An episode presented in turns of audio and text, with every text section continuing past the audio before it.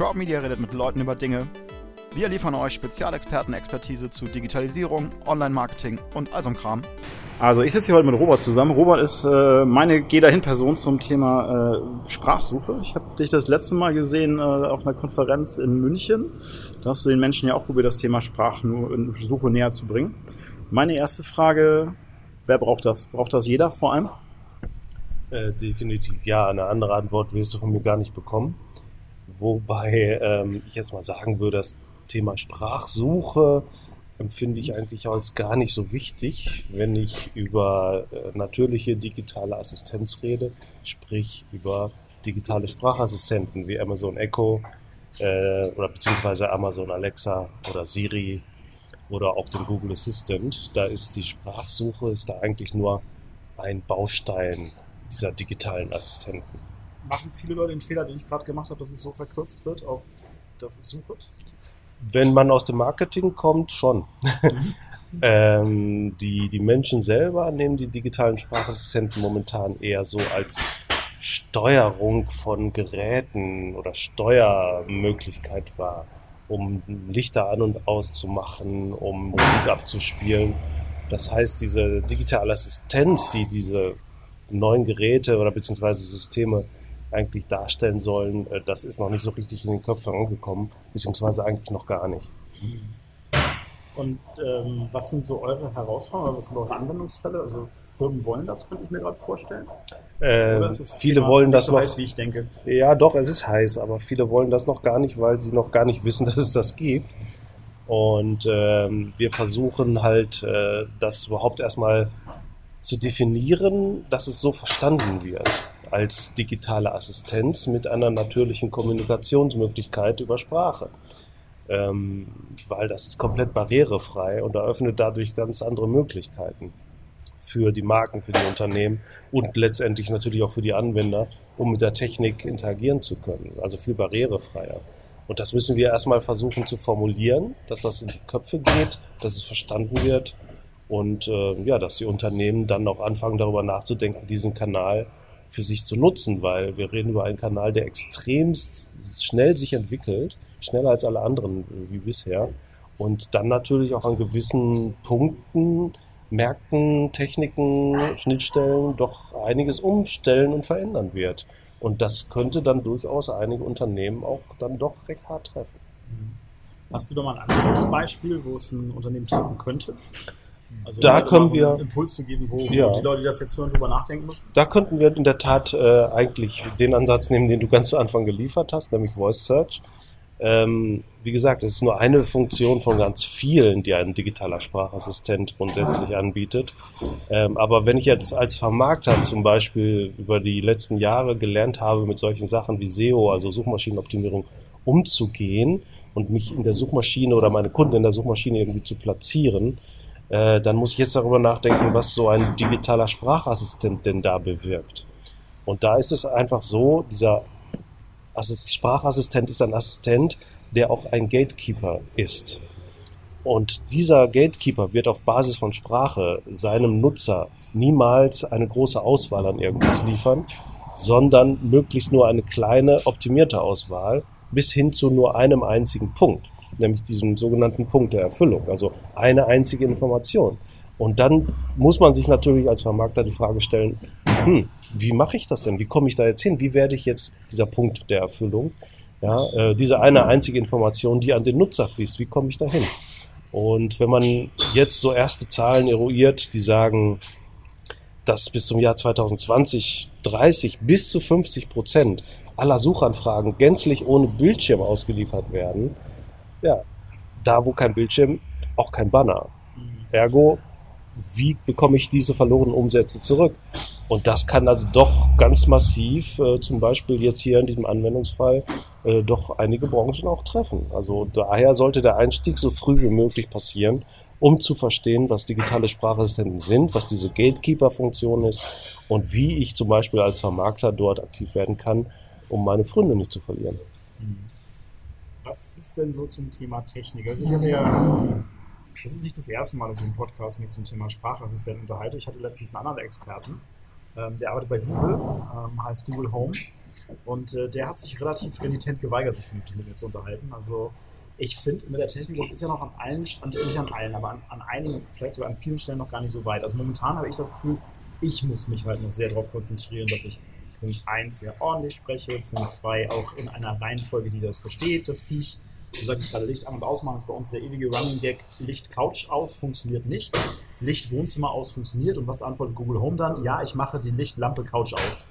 Und ich kann genau diesen Befehl, wiederholen und ich kann es nur eingeschränkt skalieren. Also ich finde auch das Lernen fehlt mir noch so ein bisschen bei Google Home. Wo steht denn da die Technik? Ist das jetzt nur Google Home oder äh, habe ich einfach falsch gekauft? Ich sag's einfach mal so. Ähm, die ersten Autos waren Postkutschen mit Motor.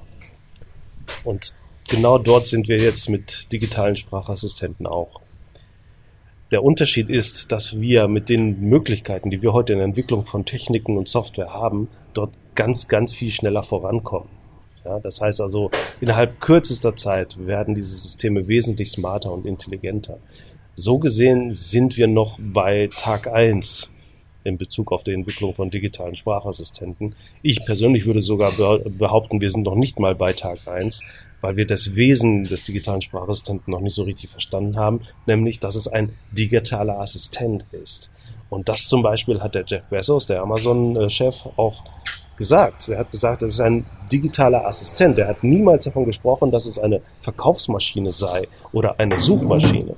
Ja? Also das heißt, ähm, wir müssen da erstmal hinkommen, das zu verstehen. Und äh, ja, wo, wo sind wir? Gemessen an dem, was, äh, sage ich mal, in der, in der Vergangenheit an, an Medien auf dem Markt aufgeploppt ist, würde ich mal behaupten, wir sind kurz vor der Vorstellung des iPhones. So Pi mal Daumen. Das ist ja aber relativ schnell schon passiert, ne? Dafür, dass das Thema, weiß ich, wie alt ist es jetzt? Ein paar Jahre, würde ich ja schon sagen. Also meine ersten Siri, ich kann dich benutzen, oder das erste Mal, dass ich irgendwie auch damals noch in, einer, in einem Seminar einfach mal Hey Google sagt und drei, vier Telefone sprangen an, das ist ja jetzt so drei, vier Jahre her, würde ich schätzen. Also das, dann geht es ja wirklich sehr, sehr schnell.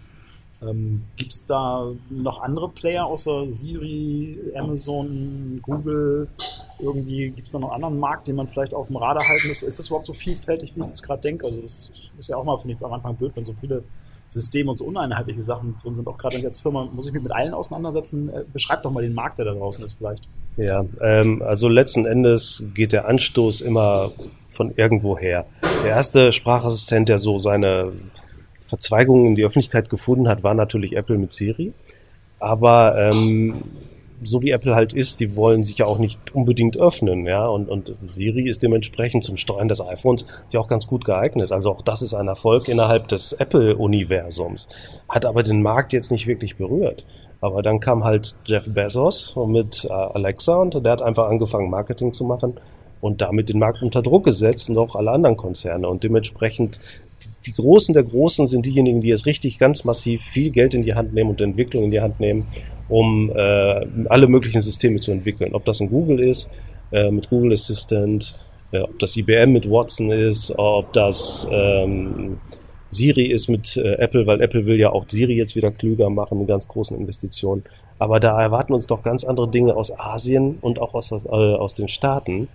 Weil da gibt es Sprachassistenten, die wirklich schon fast intelligent sind, von denen die Menschen sagen, ich kann kaum noch unterscheiden, dass es eine Maschine ist. Und grundsätzlich liegen wir hier in Europa, in Deutschland mit den Entwicklungen so ein bis anderthalb Jahre eh zurück. Das heißt also, äh, das, was jetzt schon in den Staaten oder in Asien geht, ähm, das würde uns hier jetzt, glaube ich, schon ziemlich überraschen, weil da geht doch noch einiges mehr. Und ähm, es ist auch so, dass immer mehr spezialisierte Anbieter sich dann auftun. Ja? Also dass Agenturen anfangen, diese, das Thema aufzunehmen, zu programmieren, bestimmte Schnittstellen zu programmieren, die zum Beispiel hochwertige äh, Daten liefern, wie zum Beispiel Öffnungszeiten oder bestimmte Kontexte waren, also Funktionen, die dafür sorgen, dass der Kontext in einem Dialog immer stimmt und so weiter. Und äh, also da passiert immer mehr. Bis vor einem Jahr waren es eigentlich nur so Agenturen, die irgendwie Skills für Alexa programmieren, aber mittlerweile äh, entdecken die Unternehmen, okay, ich brauche dann doch Schnittstellen, um Geräte besser zu steuern, um äh, ganze Hauseinheiten besser zu steuern, um äh, den Kontext der Sprache zu wahren, um verschiedene Sprachen zu erkennen. Und das sind dann teilweise auch Entwicklungen, die können die Konzerne selber gar nicht alleine leisten. Ne? Weil das einfach auch ein komplexes wissenschaftliches Feld ist. Das heißt also, der Markt diversifiziert sich immer mehr, immer mehr Geräte werden immer smarter und die, der Anspruch an die Sprache ist ja eh hoch, weil ich ja viele Sprachen in ganz vielen Varianten irgendwie können muss und das kann dann auch an Weltkonzernen wie Apple oder Microsoft oder äh, wie sie alle heißen, dann auch nicht alleine. Da muss der ganze Markt daran mitarbeiten. Wie würde so ein Projekt denn aussehen, wenn ich jetzt, sag ich mal, der nette Maschinenbauer von nebenan bin und ich habe mir jetzt was überlegt und die Idee ist nicht blöd. Also zum Beispiel, ich mache einen Assistenten, der mein Vertriebsteam oder Anwender irgendwie unterstützt.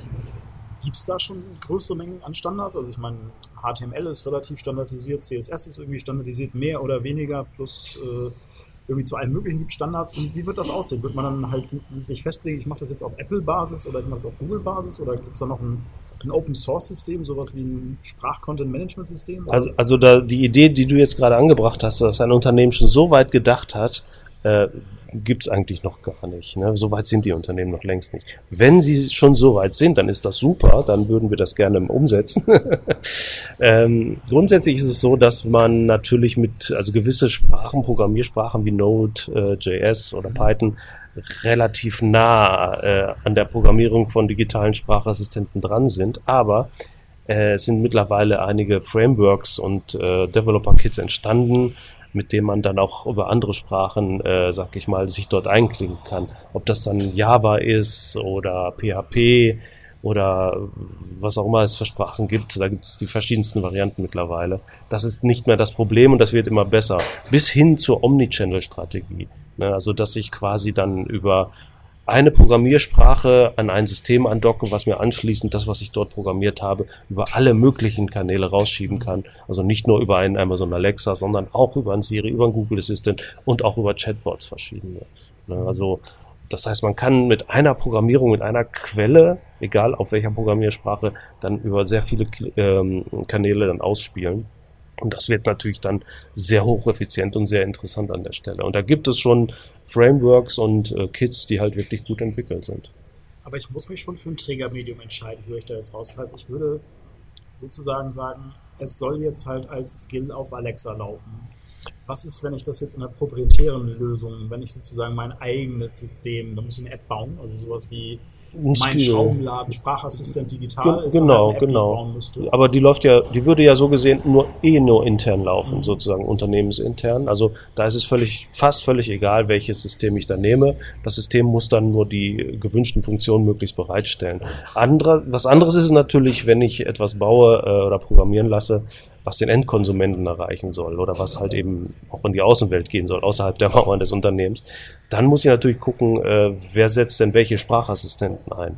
Ist es der, eher der Apple-User, der typische Apple-Nutzer zum Beispiel, dann muss ich ganz klar auf Siri bauen, könnte theoretisch aber auch auf Google Assistant bauen, weil Google Assistant ja auch in der äh, Apple-Welt verfügbar ist. Ja. Ne, andersrum, äh, wenn ich im asiatischen Markt tätig bin, dann äh, brauche ich dort ganz andere Systeme, die ich unterstützen muss. Ja. Ähm, Amazon kommt aus dem E-Commerce-Bereich, das heißt, die sind auch dort mit ihrer Erfahrung sehr stark. Das heißt, wenn ich Kunden habe, die ich mit meinem Sprachassistenten eher im E-Commerce sehe, dann kann ich meine Programmierung oder meine Entwicklung vielleicht eher dort ansetzen. Ne? Google, also Google hat ja auch eine, eine, eine ihren Grundstein in der Suche zum Beispiel und, und in der Evaluierung von, von Suchdaten. Die haben da riesige Erfahrungen. Ich glaube, keiner hat so ein großes Datenpool wie Google. Ne, das heißt also, dort habe ich ja auch dann wieder teilweise andere äh, Relevanzen, um meine Entwicklung anzusetzen. Also da muss ich dann einfach über meine Zielgruppe nachdenken. Und wo sitzt die? Sitzt die dann eher bei einem Apple oder bei einem Amazon und kann dann entsprechend den Sprachassistenten aufsetzen. Wobei der Sprachassistent momentan am meisten oder die größte Zielgruppe abdecken könnte, ist aktuell der Google Assistant, äh, weil der einfach äh, so von den Systemen und Betriebssystemen her am kompatibelsten ist. Wenn ich mich in das Thema reinlesen möchte, was würdest du mir ans Herz legen? Gute Quellen, gute Blogs, gute Foren? Wie würde man sich dem als Firma nähern können? Auch abgesehen davon, dass man euch sicherlich auch anrufen könnte. Äh, ja, internetofvoice.de, das sind wir. Äh, äh, daneben haben wir einen Blog digitalesprachassistenten.de, auf dem mehr so auf Produktebene informiert wird. Und wir veranstalten halt jetzt eben auch die Smart Voice Konferenz am 13.11. Äh, dieses Jahr 2018 in Köln. Ähm, das Internet an sich gibt noch wirklich nicht so viel her. Mittlerweile entstehen immer mehr Artikel und Blogs zu dem Thema, die aber alle sehr produktgetrieben sind. Das heißt, es gibt relativ wenig Informationen auf Unternehmensebene oder Markenebene äh, zu Sprachassistenten, zu digitalen Sprachassistenten. Und wenn es die gibt, dann werden die oft voneinander abgeschrieben und teilweise leider auch noch falsch. Äh, Aktuell gibt es in, im deutschsprachigen Raum halt nur eine Handvoll Menschen, die dieses äh, System oder das Wesen des digitalen Spraches dann wirklich gut transportieren können, erklären können. Ähm, wir behaupten mal, einer davon zu sein. Äh, aber es gibt natürlich da ein paar tolle Kollegen, wie zum Beispiel den Ralf Eggert, der da sehr, sehr äh, gute Arbeit leistet. Äh, aus Pinneberg kommt der und der macht auch in Hamburg äh, entsprechende Meetups dafür. Und ähm, doch, also es ist schon was auffindbar, aber man darf nicht alles glauben, was man liest. Mhm. Also wirklich nur eine sehr junge Disziplin, nehme ich da jetzt für mich mit, so ein bisschen wie ja, Suche schon uralt ist und das irgendwie so Ende der 90er mal losging, sich damit auseinanderzusetzen. An der Stelle sind wir jetzt auch. Ich nehme mit, es wird wahrscheinlich schneller gehen. Und ich, äh, ich nehme mit, da ist eine Konferenz im äh, November. Ähm, glaubt ihr, kriegt die voll? Weil du sagst, das ist. Äh, ich, glaub, ich glaube es nicht. Klar, man müsste jetzt hier rumtrommeln, so, hey, ganz tolle Namen und ganz tolle Marken und hey, super Konferenz. Äh, nein, ich sag ja, wir müssen den Markt öffnen und genau deswegen tun wir das. Und selbst wenn da auch nur zehn Heinis dann sitzen, ist mir es trotzdem wichtig, ja, genau diese zehn äh, davon zu überzeugen, jetzt etwas in Voice zu machen. Und vielleicht schaffen wir das zum nächsten Mal dann 20 werden zu lassen oder sogar 100. Ähm, der Markt ist klein. Es wird viel, sag ich mal, heiße Luft reingepumpt. Wir versuchen jetzt schon diese Luft rauszulassen und äh, kernige Informationen zu transportieren. Und also für uns ist es definitiv so oder so ein Erfolg, auch, auch wenn dort nur wenig Leute vielleicht mhm. sitzen werden. Wir wollen natürlich schon, dass es dreistellig wird, ja, ähm, einfach um zu sehen, klar, damit wir auch gut weitermachen können in dem Thema, weil wir sind da echt mit Herzblut dabei.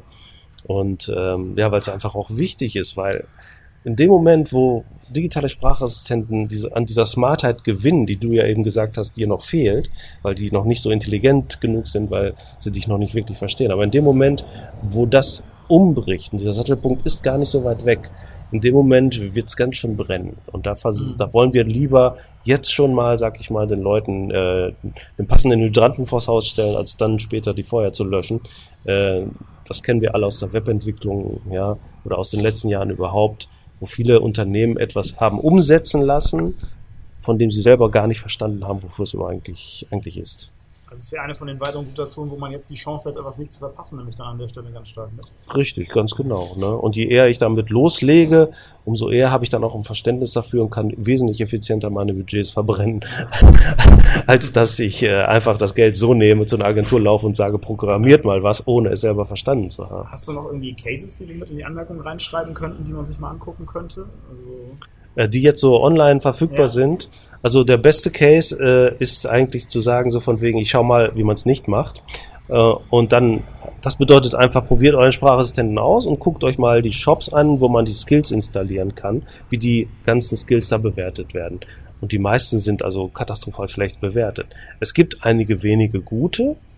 Dort ist es dann aber so, dass diese gut bewerteten Skills meist relativ oft einfach gestaltet sind. Also da hängt wenig Intelligenz meistens dahinter.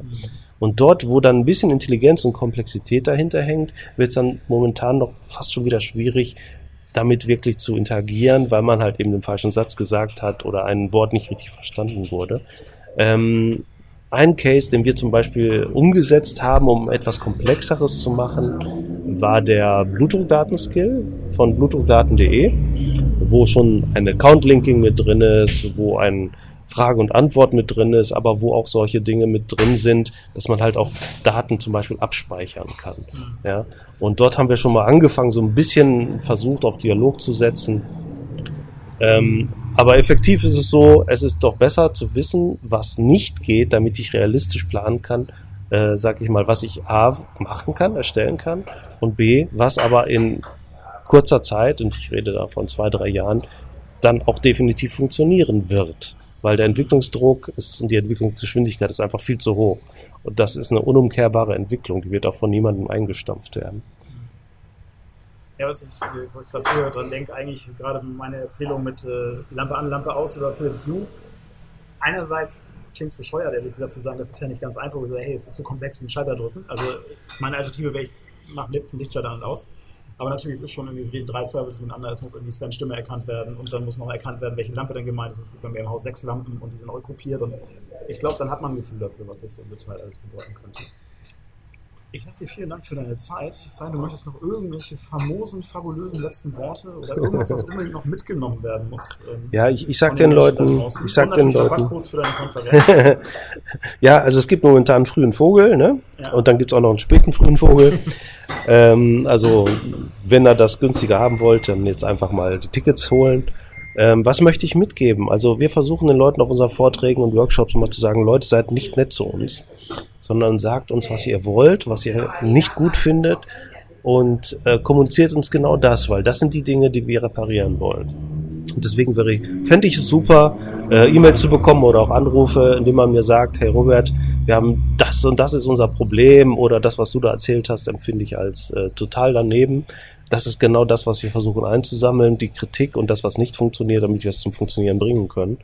Und ähm, von daher hoffe ich mal ähm, ja auf eine große Reichweite für diesen Podcast, auf viel Erfolg und äh, ja, vielen Dank dafür, dass ich es machen konnte mit euch. Gerne und bis bald, spätestens im November dann, am 13. war es, ne? Am 13. Am 13. dann in Köln. Danke dir, Robert. Ich danke dir.